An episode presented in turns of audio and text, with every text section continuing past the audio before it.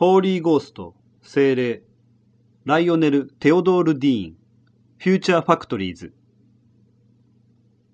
この作品は、フィリップ・スタークがデザインした有名な椅子、ルイ・ゴースト・チェアにデジタルな変更を加えたものです。コンピューター上でスクリプトがリアルタイムに実行され、数、位置、サイズなど形状を設定する要素が決定されます。このデータからのアウトプットがダイレクトにオブジェクトとしてプリントされます。この作品は自然界の成長のパターンにヒントを得て、デザインの進化とその結果について考えています。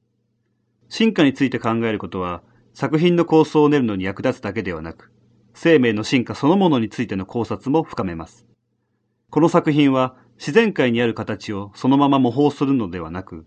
異次元の動植物の進化を空想することから新しい形態を作り出しているのです。